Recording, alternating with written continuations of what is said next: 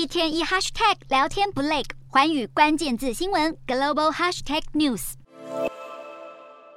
中国迟迟不解除严格的封控措施，引发各地民众走上街头抗议，要求恢复居民行动自由。国际货币基金总裁乔治·艾娃近日接受美联社采访表示，中国应该开始摆脱大规模封锁，转向更有效而针对性的防疫政策。乔治·艾娃强调，清零政策不仅让人民生活变得辛苦，对中国经济产生的负面影响还会进一步外溢到世界各地。因此，中国应该开始考虑改变他们的政策方针。由于中国老年人口接种疫苗的比例较低，这也是北京当局坚持不松绑防疫的原因之一。尤其更具传染力的变种病毒不断出现，都增加了阻断传播的困难度。因此，乔治·艾娃呼吁中国应该重新审视国内的疫苗政策。国际货币基金先前预估，由于严格的防疫措施，加上不断恶化的房产危机，中国今年的经济成长将从去年的百分之八点一降至百分之三点二，低于全球平均水平，是个极为罕见的现象。若要改善经济的问题，乔治·艾娃认为，中国应该调整国内的供应链策略，并且把对全球的外溢效应纳入考量。